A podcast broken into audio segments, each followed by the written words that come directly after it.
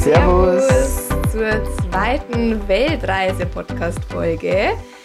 In der ersten Podcast-Folge haben wir schon ganz viel über die Vorbereitung äh, geredet und so auch um so Punkte, also das wir jetzt häufig gefragt wurden, zum Beispiel Versicherung, finanzielles, unsere Packliste, welchen Rucksack haben wir, ähm, wie haben wir, also haben wir gekündigt oder ein Sabbatical gemacht. Wie ähm, ging es uns dabei und so weiter. Also die ganze Weltreiseplanung hört in die ersten Podcast-Folge. Und jetzt in der Podcast-Folge wollen wir ein bisschen drüber quatschen, ähm, wie es uns so ging in den letzten Tagen vor der Abreise, wie dann auch der Flug war und äh, wie die ersten Tage waren in Lima und wie auch Lima, also die Hauptstadt von Peru eigentlich so ist. Ja, also wenn ihr häufig oder regelmäßig unseren Podcast hört, vielleicht auch nochmal ganz kurz, aber die letzte Folge noch nicht gehört habt, vielleicht auch nochmal ganz kurz so zur Erklärung. Also Normalerweise machen wir ja immer eine konkrete Route, reden wir über ein konkretes Ziel oder ein Reiseland. Ähm, die Weltreise-Podcast-Folgen werden jetzt ein bisschen anders. Das wird ein bisschen mehr so Gelaber, sagen wir mal. Also Behind the scenes einer Weltreise. Ja, alles, was wie wir, geht's uns so? Genau. Alles, was haben wir so erlebt? Genau, alles, was eben normalerweise nicht vielleicht in der Instagram-Story auftaucht oder auch nicht in unseren YouTube-Videos und auf dem Blog, wollen wir hier einfach in unserem Podcast mit euch teilen. Genau, also so Art Tagebuch und wir quatschen mit euch einfach so, als würden wir vielleicht mit einem Freund FaceTimen oder telefonieren. Ähm, all das erzählen wir euch. Also auch mal die, die schlechten Phasen, wenn es chaotisch wird, wenn es uns auch mal nicht so gut gehen sollte. Ähm, das erfahrt ihr alles ja. hier. Und wenn euch das gefällt, dann lasst auch unbedingt eine Bewertung auf ähm, Spotify oder iTunes da. Bei Spotify geht es wirklich super schnell. Wenn ihr mit dem Handy hört, dann müsst ihr einfach nur auf unseren Kanal gehen und dann findet ihr oben links ähm, so eine Sternchenbewertung, da müsst ihr einfach nur auf das Sternchen draufklicken und dann am besten fünf Sterne vergeben. Genau. Und bei iTunes, da scrollt ihr einfach runter, bis die Bewertungen kommen und dann könnt ihr uns auch ganz schnell bewerten. Genau, würde uns mega freuen. Und wenn ihr irgendwelche Fragen habt oder so, schreibt uns auch gerne einfach über Instagram. Ähm, dort findet ihr uns unter Travel Optimizer. Also falls ihr uns noch nicht folgt, schaut da gerne mal vorbei. Ähm, dort seht ihr auch ganz viele Eindrücke von unserer Weltreise. Aber jetzt kommen wir mal zurück oder spulen auch noch ein bisschen zurück, denn Stand jetzt sitzen wir nämlich in Huacachina. Das ist eine Oase in der Wüste mitten in Peru. In unserem Zimmer. Mittlerweile ist das Wetter, also morgens war es echt eine selbe Welt, mittlerweile ist es auch echt schön draußen. Ja. Aber draußen läuft auch schon die Musik von der Bar, von der, ähm, von der Poolbar. Poolbar. Genau, vielleicht hört man es auch ein bisschen im Hintergrund und auch die Vögel ähm, zwitschern immer relativ laut, deswegen sind wir jetzt hier drinnen. Also wenn ihr ein bisschen Hintergrundmusik oder Hintergrundgeräusche hört, dann entschuldigt uns. Lustig ist auch, wir haben hier, äh, also wir schlafen hier in getrennten Betten. Wir haben nämlich hier keinen Double Room, sondern einen Twin Room gebucht. Ja, ehrlich gesagt dachte ich, ich habe schon Double gebucht, aber dann dachten wir uns, mein Gott, schlafen wir mal in getrennten Betten. Ein bisschen Abstand muss ja sein auf der Weltreise, wenn man ansonsten eh 24-7 zusammen ist. Genau. Und ich habe auch sehr gut geschlafen heute. Ja, ich auch, ehrlich gesagt. Aber das Vielleicht sollten wir das öfter jetzt. Oder es liegt an unserem guten ergonomischen Black Roll Kissen, das wir extra mitgenommen haben. Genau, das war ja schon der Joke in der letzten Folge. Unser kleines Luxusgut. Aber ein bisschen Luxus auf Weltreise ist auch nicht schlecht. Genau, aber jetzt zurück zum eigentlichen Thema. Wir wollten euch erzählen, wie so die letzten Tage eigentlich vor Abflug waren. Ähm, ja, also der September an sich war quasi der Monat unserer, unseres Weltreisestarts. Am 28. September ging unser Flug und bei mir war es so, ich habe Ende August gekündigt und hatte dann quasi noch einen Monat frei, frei in Anführungsstrichen, denn es gab noch einiges zu tun für unseren Blog. Ich musste auch noch ein paar YouTube-Videos schneiden. Ich hatte ganz viele Social-Termine, also ich wollte mit meinen Mädels noch in den Urlaub, mit der Oma irgendwas machen, mit meinen Eltern und so weiter. Genau, und natürlich dann auch nochmal ein paar letzte konkrete Weltreiseschritte. Also zum Beispiel nochmal die letzten Sachen von der Packliste bestellen, dass man da alles hat.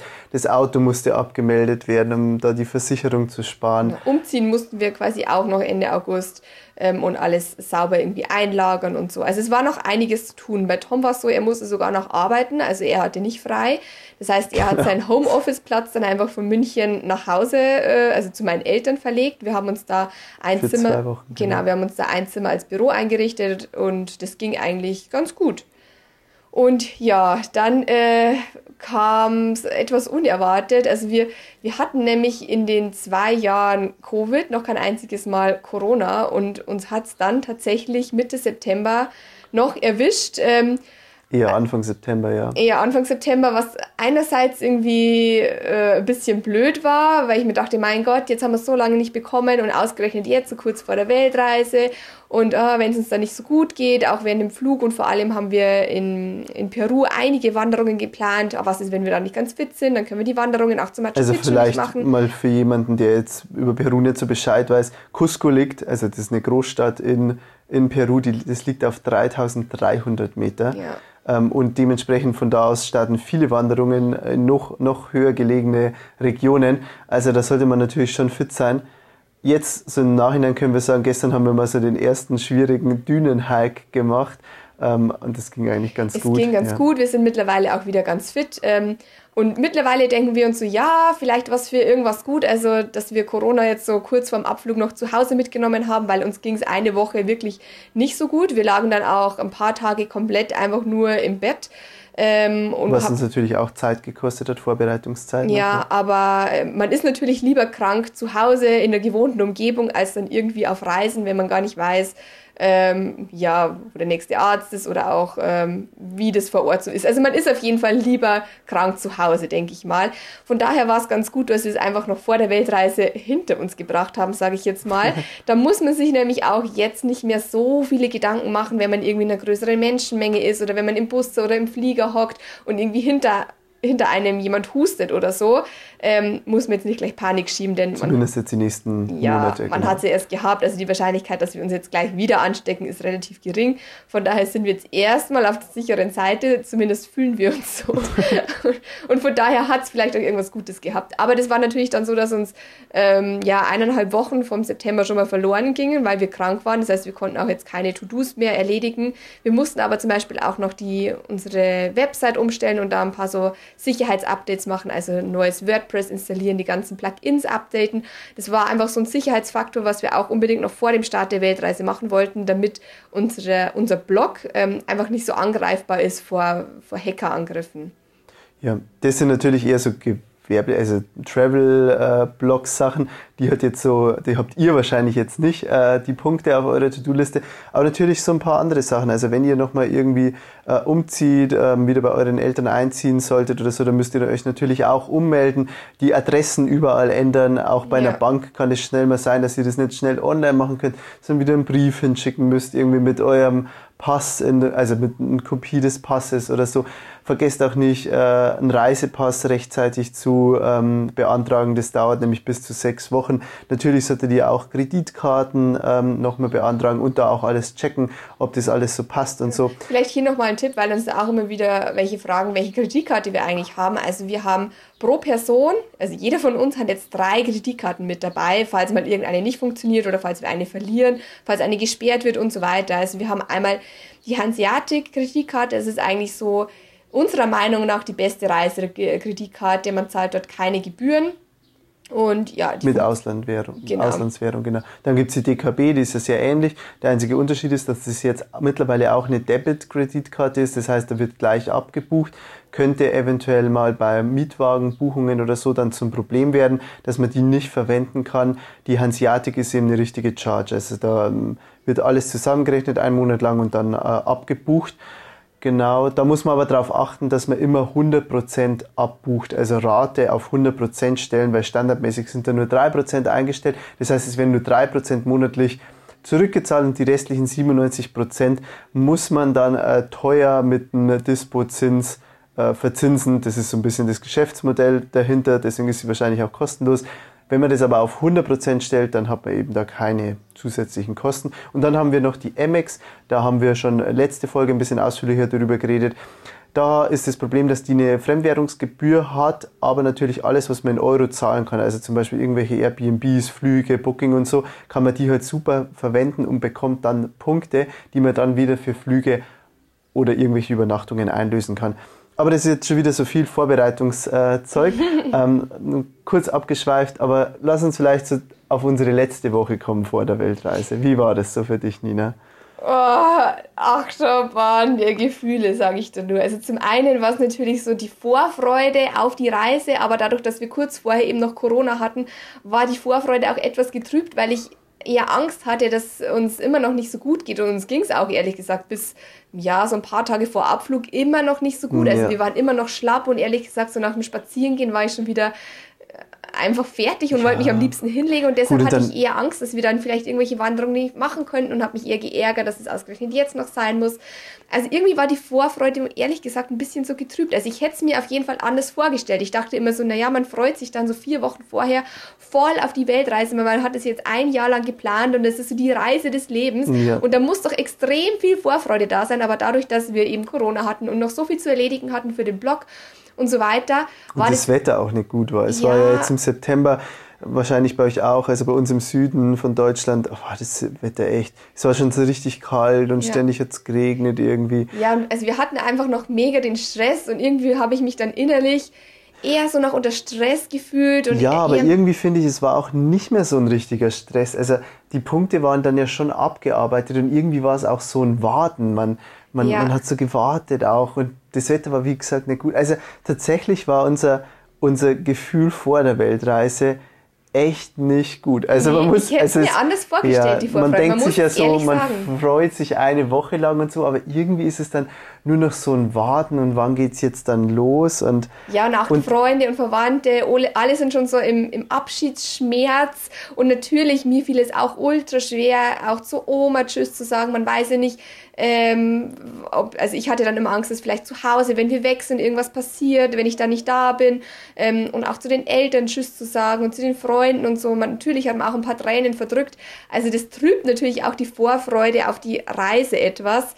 Also es ist einfach so eine richtige Achterbahn der Gefühle. Und wenn es dann so die, die letzten zwei Tage waren dann echt so, okay, jetzt lass mal packen und okay, fuck, jetzt wird's ernst. Und jetzt beginnt's, worauf wir uns so lange gefreut haben.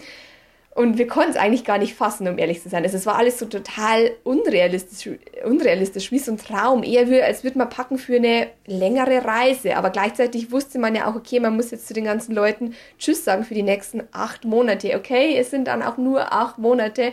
Aber natürlich fällt es der Family und den Freunden schwer, einen dann gehen zu lassen. Ja, also. Ja, also sofort, genau. Also ich muss immer noch sagen, jetzt sind wir ja Tag 5 unserer Weltreise oder vielleicht sogar schon sechs, ich weiß es gar nicht genau. Und ich kann es jetzt eigentlich immer noch nicht richtig fassen, nee. dass das eine Weltreise, also dass, dass, ich, dass ich jetzt acht Monate lang nicht nach Hause reise, mhm. das glaube ich wird erst so kommen, wenn man fünf, sechs Wochen mal unterwegs ist und man merkt so, okay, ich rei wir, wir fliegen jetzt nicht nach Hause, sondern es geht immer ja. weiter. Oder vielleicht ist es auch anders und man kommt in so einen Trott hinein und reist einfach immer weiter und immer weiter und dann erst wenn man merkt, okay, jetzt muss ich wieder nach Hause fliegen, dann wird es richtig schlimm. Ja. Also so, vom, so, vom, Zeitgefühl her ähm, bin ich mal gespannt, wie sich das Ganze entwickelt. Ja, aber halt wirklich nochmal so die letzte Woche, also es war echt krass, dass wir halt jetzt man müsste ja wirklich meinen, man platzt vor Vorfreude. Ich weiß nicht, vielleicht war das auch bei uns jetzt unglückliche Umstände mit Corona, mit dem schlechten Wetter, dann irgendwie unsere Punkte, die wir noch zu tun hatten, da hat auch nicht so richtig geklappt und so. Also es war echt gerade so eine, es war eine richtig negative Zeit eigentlich, obwohl man meinen müsste, okay, der letzte Monat nochmal richtig geil, man freut sich, man trifft sich nochmal mit allen Freunden, hat nochmal einen letzten schönen Abend oder so. Ja. Und ach, ich weiß auch nicht, das war irgendwie komisch. Ja, aber wie gesagt, also, so war es halt und wir teilen es hier einfach ganz ungeschönt genau. und ganz ehrlich. Also wenn ihr euch. vielleicht auch schon mal eine Weltreise gemacht habt, schreibt uns gerne mal auf Instagram, wie es bei euch war. Ja. Ob das jetzt bei uns nur komisch war, also eine Ausnahme, oder ob es vielleicht auch anderen so ging. Ja. ja, und tatsächlich auch einfach dann Tschüss zu sagen, also alle nochmal zu drücken. Ich wollte es dann einfach immer so kurz und schmerzlos hinter mich bringen, was natürlich dann auch total blöd war. Toms Eltern mussten wir zum Beispiel während Corona schon verabschieden, weil die dann in den Urlaub gefahren sind.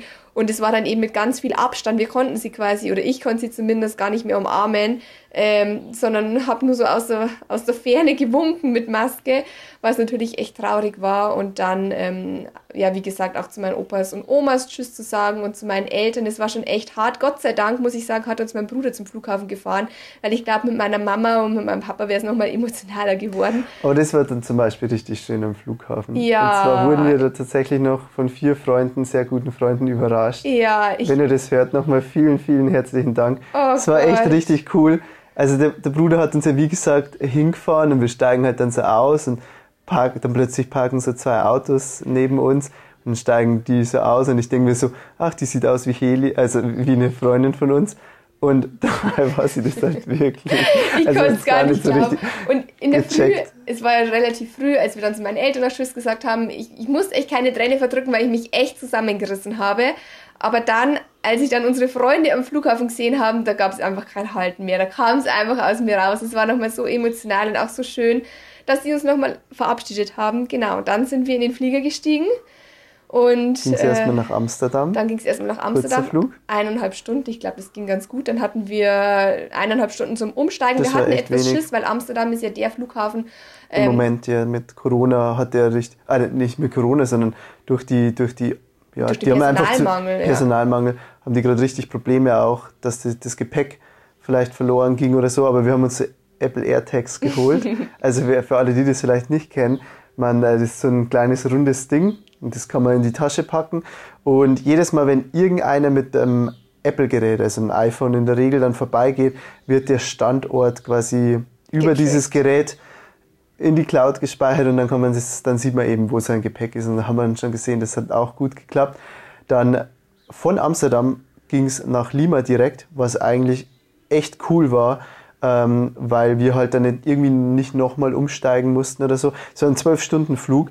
Ich bin tatsächlich schon mit 13 Stunden geflogen, hatte aber gar nicht mehr so in Erinnerung, wie lange das ist, beziehungsweise da war es auch ein Nachtflug. Bei uns war es jetzt ein Tagflug, das heißt, wir waren wirklich, wir haben versucht, die kompletten 12 Stunden auch wach zu sein. Das Infotainment war zum Glück sehr gut bei KLM. Ich habe irgendwie fünf Filme angeguckt. Ich habe einfach immer nur aus dem Fenster geguckt. Also ich habe zwar auch, ich glaube, zwei Filme angeguckt, aber für mich war das so die Phase, wo ich jetzt einfach nochmal zur Ruhe komme, die ganze Anspannung irgendwie so der letzten zwei Tage dann nochmal abfiel und ich so richtig realisiert habe, okay, wir sind jetzt auf Weltreise, wir starten, es ist alles gut, uns geht's gut, wir haben Corona gut überstanden und es wird einfach eine geile Zeit.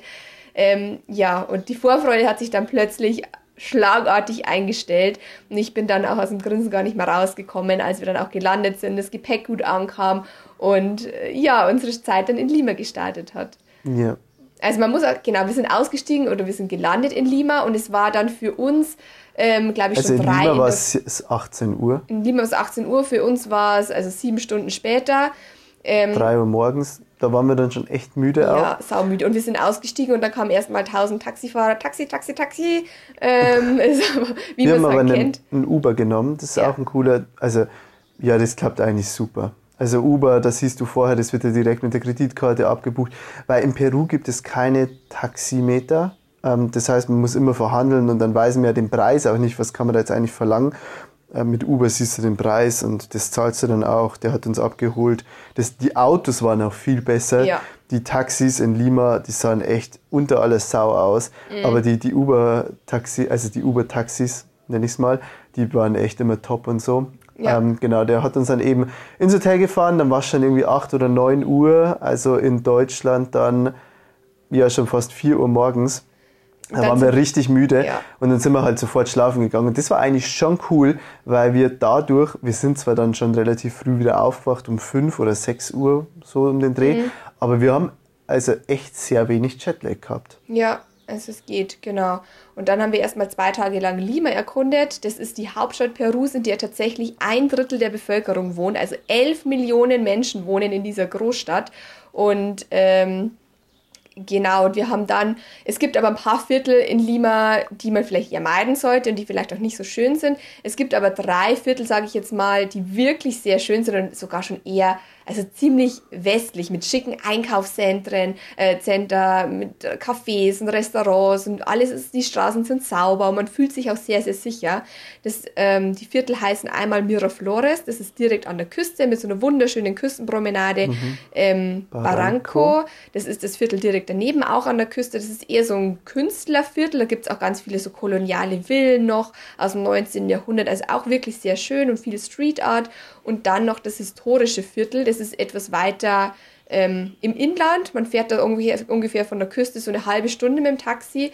Aber dieses Viertel ist auch sehr schön. Auch wieder mit viel so äh, Bauten aus ja, dem 20. 19, Jahrhundert. 20. Jahrhundert. Genau. genau. Und äh, viele historische. Da ist dann auch der Präsidentenpalast Kirchen, und so. Genau. Und dort haben wir zum Beispiel auch eine Free Walking Tour gemacht. Das war ziemlich cool, weil dadurch ähm, haben wir einfach auch ein bisschen was über Lima erfahren. Also der, der Guide. Nicht nur über Lima, sondern über Peru allgemein ja. und auch so ein bisschen die Geschichte von Peru. Das fand ich eigentlich sehr cool. Das war jetzt nicht so ja, aber auch über das Essen, also was man unbedingt essen sollte. Er hat auch noch ein paar Restauranttipps gegeben. Mhm. Wir haben Pisco getrunken. Also mhm. das ist ja der sehr bekannte Traubenschnaps hier. Ähm, das bekannteste Getränk ist vielleicht Pisco Sauer. Also das ist dann Pisco mit Eiklar tatsächlich. Ja, also mit rohem Eiklar. Und Limettensaft. Und Zuckersirup, ganz viel genau. Zuckersirup. Es schmeckt so ein bisschen wie ein Kaipi, also wie so ein Caipirinha, finde ich. Ja, aber es hat schon so eine ganz leichte, schlonzige Konsistenz das von stimmt. dem Eiklar. Aber es schmeckt tatsächlich sehr gut. Aber man kann Pisco, also den Traubenschnaps, auch noch mit zig anderen ja, Getränken mit Maracuja. Ja. Haben wir mal probiert mit so Milch, das hat ein bisschen geschmeckt wie Baileys. Genau. Also das trinken die hier wirklich überall auch. Ja, was wir natürlich auch gleich probieren musste, mussten, war äh, Ceviche. Ceviche ist so das Gericht schlechthin, würde ich jetzt mal sagen, in Peru. Das ist roher Fisch, der ähm, eingelegt wird in Chili, ähm, Limettensaft und jetzt weiß ich gar nicht, was noch in der sogenannten Tigermilch drin ist. Vielleicht normale Milch? Nee, nee, noch irgendwas anderes, ich weiß es jetzt gerade nicht. Ähm, genau, und dieser rohen äh, Fisch, ähm, den isst man genau, dann. dann kommt noch viel Zwiebel drauf. Genau, Zwiebel kommt auch noch drauf. Also Maiskörnchen sind noch drin genau. gewesen bei mir.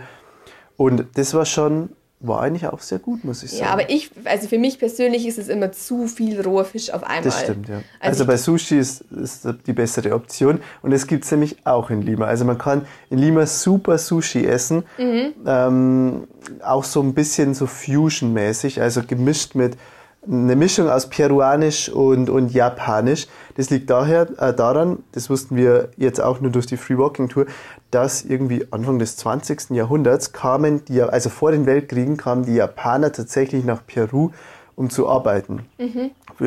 kann man sich heutzutage irgendwie gar nicht mehr vorstellen, dass vor 100 Jahren quasi noch so Wirtschaftsflüchtlinge quasi von Japan nach Peru kamen, um, um Arbeit zu finden. Und dadurch hat sich das Peruanische und das Japanische gemixt. Ähm, und jetzt hat man Sushi mit so ein bisschen peruanischer Soße. und es schmeckt sehr lecker. Es schmeckt sehr lecker und ist auch relativ günstig. Also hier auch ein Tipp, falls ihr mal in Lima seid, in Miraflores, ähm, dem sehr, sehr schicken Stadtviertel, wo es auch ganz viele Hochhäuser gibt, ähm, ist es relativ teuer. Auch das Essen gehen, ich glaube, wir haben da umgerechnet so auch um die 8, 9 Euro bezahlt für ein Essen. Also das ist schon ja, ich würde mal sagen, jetzt nicht gerade günstig. Wir hätten es uns günstiger vorgestellt, aber im historischen Viertel ist es dann schon etwas günstiger. Teilweise haben wir da auch Menüs für 25 Soles ähm, gesehen. Also das, das sind 6 Euro. 6 Euro für ein Menü, also Vorspeise, Hauptspeise, Nachspeise und meistens ist auch noch ein Getränk dabei. Ähm, Sushi, Sushi zum Beispiel haben wir eine riesige Platte mit 46 Sushi plus zwei Getränke. 48. 48 Sushi plus zwei Getränke für 18 Euro bekommen, umgerechnet. Also das war dann wirklich sehr günstig. Es ist für Sushi ja. relativ günstig, genau. Ähm, und ja, was kann man so. Aber so insgesamt muss man echt sagen, ich habe es mir wieder mal vorgestellt. Ja. Also man muss sagen, Lima ist irgendwie acht oder neun Monate nur in Wolken gehüllt. Also es ist halt immer grau, der Himmel. Das liegt aber nicht am Smog oder so, sondern tatsächlich einfach am, am Klima ich weiß gar nicht. immer Wolken vom Pazifik ja. so. Vom Pazifik ziehen die Wolken quasi so rein. Aber es regnet dort nicht. Also das war auch zum Beispiel so was Interessantes.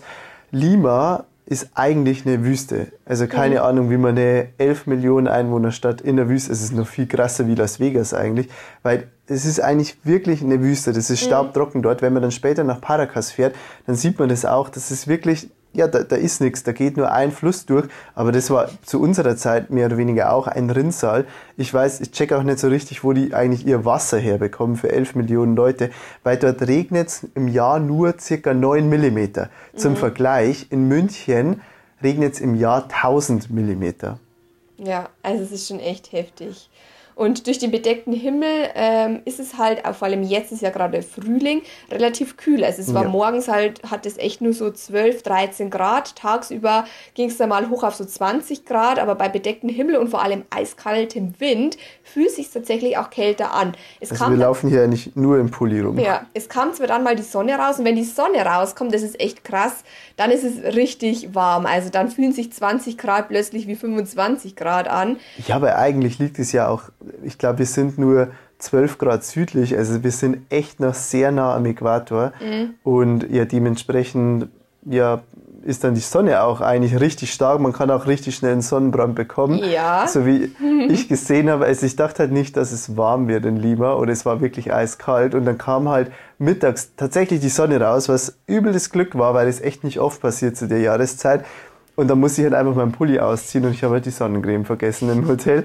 Naja, das hat dann zu einem Armsonnenbrand geführt. Ja, ich habe noch gesagt, ach Tom, lass doch in die Apotheke gehen, jetzt schnell eine Sonnencreme kaufen. Und er so, nein, das braucht er jetzt nicht mehr, es ist ja schon 4 ja. Uhr, die zwei Stunden da jetzt im T-Shirt noch, bis die Sonne untergeht, da wird schon nichts passieren. Aber ich meine, jeder, der Tom irgendwie kennt, weiß, dass er ein hell, sehr, sehr heller Hauttyp ist und dass zwei Stunden eine knalle Sonne ähm, direkt am Äquator halt bei ihm auch schon Sonnenbrand verursachen können. Naja, jetzt hat er einen T-Shirt-Abdruck, der ihn die nächsten Wochen begleiten wird aber so ist es halt. Ja, zum Glück werde ich ja nicht allzu braun, das vergeht dann auch wieder schnell.